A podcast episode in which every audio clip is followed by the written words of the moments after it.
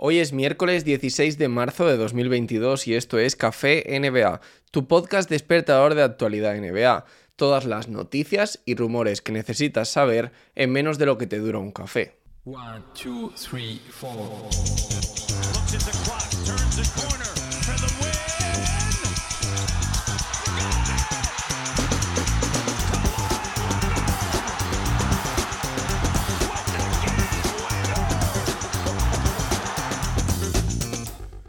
Antes de nada, voy a hacer hoy un orden inverso. Os voy a pedir que le deis a me gusta en iVoox si os gusta este podcast, si lo estáis escuchando en Spotify o en Apple Podcast, que me dejéis una review de 5 estrellas que me ayuda mucho a seguir grabando, a seguir subiendo los rankings y a hacer que el podcast sea cada vez más escuchado. Los Detroit Pistons, que son uno de los equipos que más proyección salarial tienen para el próximo verano, con 31 millones de espacio en principio, estarían interesados en ir a por Mitchell Robinson, que se queda como agente libre en el próximo mes de julio. Los New York Knicks parece que habían tenido algún interés en renovarle, de hecho, pues van a tener ese, bueno, Robinson es agente libre restringido, por lo tanto van a tener la opción de igualar cualquier oferta que llegue por él, pero ojo que los Pistons son ese candidato temible que podría hacer una gran oferta a la que los Knicks no quieran llegar. ¿eh? No es que no puedan, pero sí que no quieran.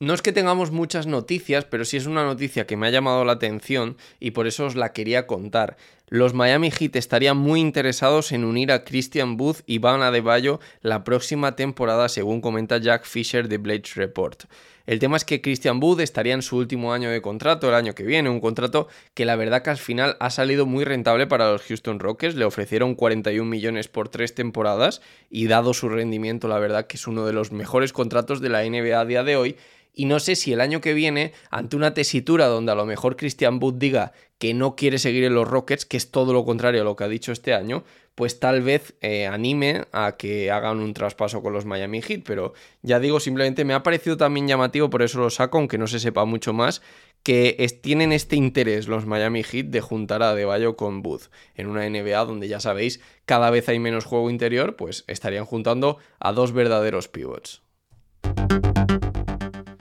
Me quedo en Miami para seguir hablando de los hits porque ahora aparecen rumores que dicen que en, el último, en los últimos días del mercado de traspaso estuvieron testeando un poquito el valor de mercado de Duncan Robinson. Por eso empezó a aparecer en ciertos traspasos como posibles rumores, ¿no? El tema es que firmó un contrato de 5 temporadas y 90 millones, que en su día la verdad que fue bastante criticado, eh, se consideró que podía ser un jugador sobrepagado y la verdad es que eh, el hecho de que ya en su primer año de este contrato de 5 estén mirando su valor de mercado habla de que los Miami Heat tampoco están muy contentos con los que le han ofrecido, ¿no? Y, y es verdad que ante la tesitura de ver que en el mercado no le ofrecían nada interesante, finalmente se lo quedaron. Veremos qué tal está la cosa en el próximo verano, pero yo marcaría a Duncan Robinson como uno de los futuribles traspasos de los Miami Heat.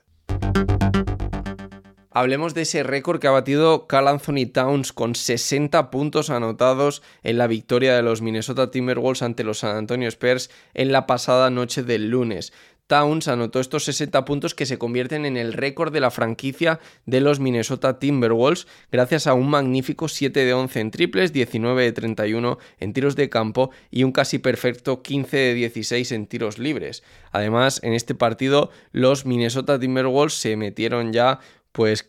con toda posibilidad en el play-in, que la verdad es que es algo que yo creo que a principio de temporada ya nadie confiaba en estos Timberwolves. Así que muy bien por Cal Anthony Towns y felicidades también a los fans de los Wolves que hace mucho que no tenían esta alegría. Al menos quitando ese año también de, de Jimmy Butler en el que se metieron en playoff, creo que también tenían como una racha histórica bastante negativa.